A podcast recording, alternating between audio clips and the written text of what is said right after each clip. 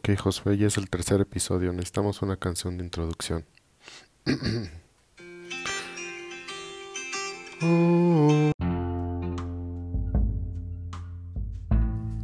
Bienvenidos a Josué Domínguez Radio Automotriz, donde una producción de 30 personas nos esforzamos todos los días porque esto parezca un, que un millennial está grabando en el sótano.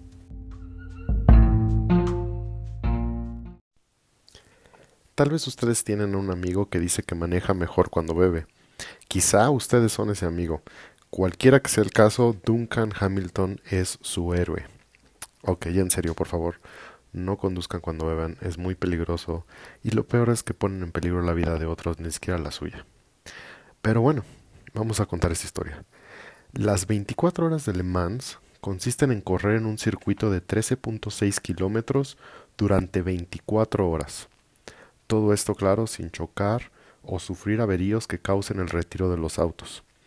Con una recta de 2 kilómetros conocida como Mulsanne, las velocidades alcanzadas en Le Mans son estratosféricas.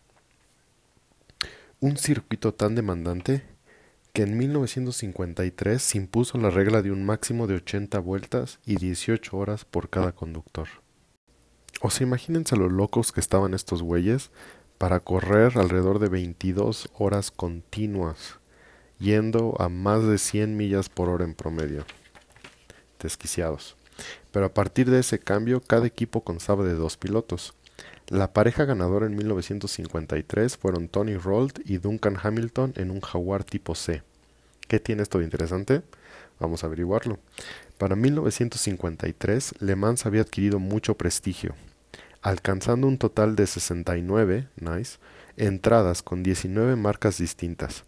Entre los famosos estaba Alberto Scari, Juan Manuel Fangio, Giuseppe Farina y Sterling Moss. ¿Qué nombre tan vergas es Sterling Moss? Sterling. La batalla parecía disputarse entre Italia e Inglaterra.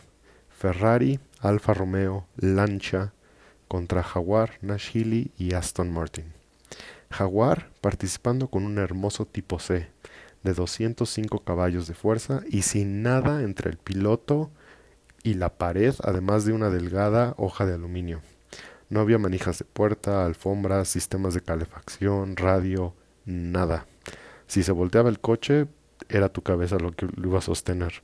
Las sesiones de práctica comenzaron el jueves 11 de junio alrededor del circuito, y muy pronto los jaguares empezaron a romper los récords de vuelta por debajo de los 5 minutos, con velocidades máximas de alrededor de 289 kilómetros por hora. 289 kilómetros por hora. Imagínense las bolas de estos tipos para manejar durante 12 horas a esas velocidades. Ay, disculpen, tengo que hacer muchas pausas. No saben lo difícil que es grabar con un gato. Tienes que hacer pausa cada vez que se escuchan los maullidos. Pero comenten en Instagram si quieren que incluyamos los maullidos. Sin embargo, pronto surgió el drama.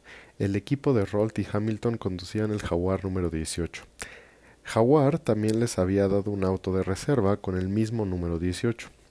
Durante la práctica, Stirling que en, ese en esa época era un piloto de reserva de Jaguar, se acercó al equipo y pidió usar uno de los autos. Le cedieron a Moss el de reserva y durante un momento ambos Jaguares número 18 estaban en la pista simultáneamente.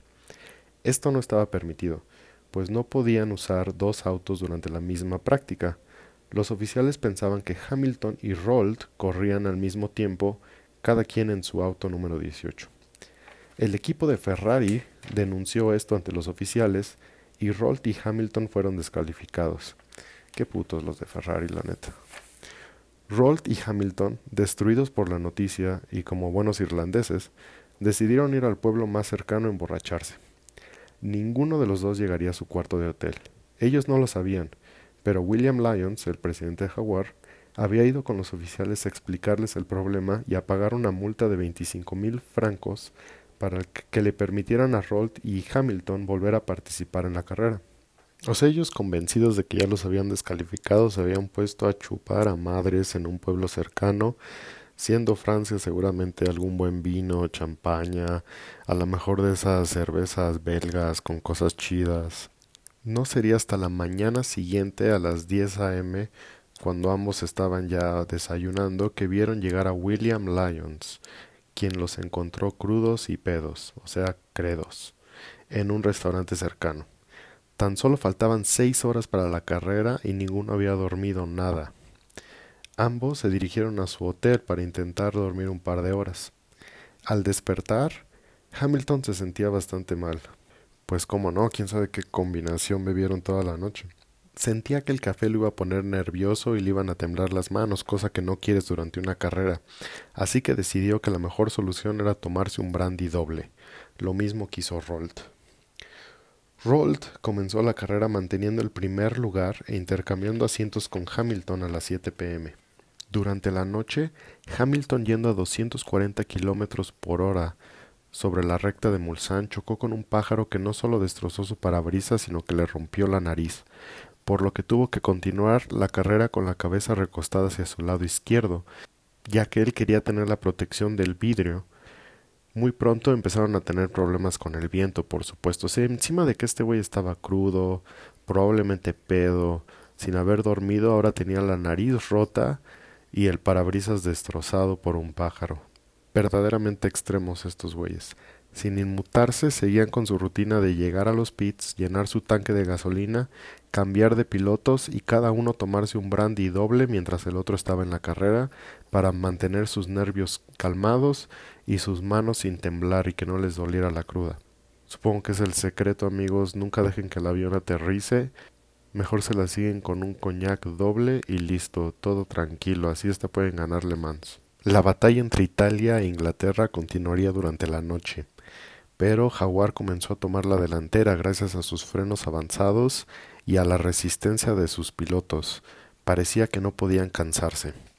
Ferrari comenzó a sufrir algunos problemas con sus transmisiones y poco a poco se fueron quedando atrás hasta que el Jaguar durante la noche obtuvo una vuelta de ventaja. Al llegar la mañana el jaguar seguía con un promedio de 170 kilómetros por hora. Seguían con el parabrisas roto, con el viento, con la nariz rota y aún así habían roto uno de los récords, superar los 160 kilómetros por hora en la recta de Mulsanne. Después de 304 vueltas, Hamilton cruzaba por última vez la línea a la cabeza de todos, viendo caer la bandera, coronándolo en primer lugar. Para este momento el equipo Rolt y Hamilton llevaban 48 horas sin un buen descanso y Dios sabe cuántos brandis. Famosamente Hamilton se le escuchó decir que no hay nada que la buena determinación ni un buen coñac no pueda lograr. Obviamente esto jamás se repetiría en la historia, pero es increíble que en un momento tan peligroso para las carreras como 1953 exista la historia de estos dos irlandeses corriendo no solo en gasolina, sino también en brandy y coñac.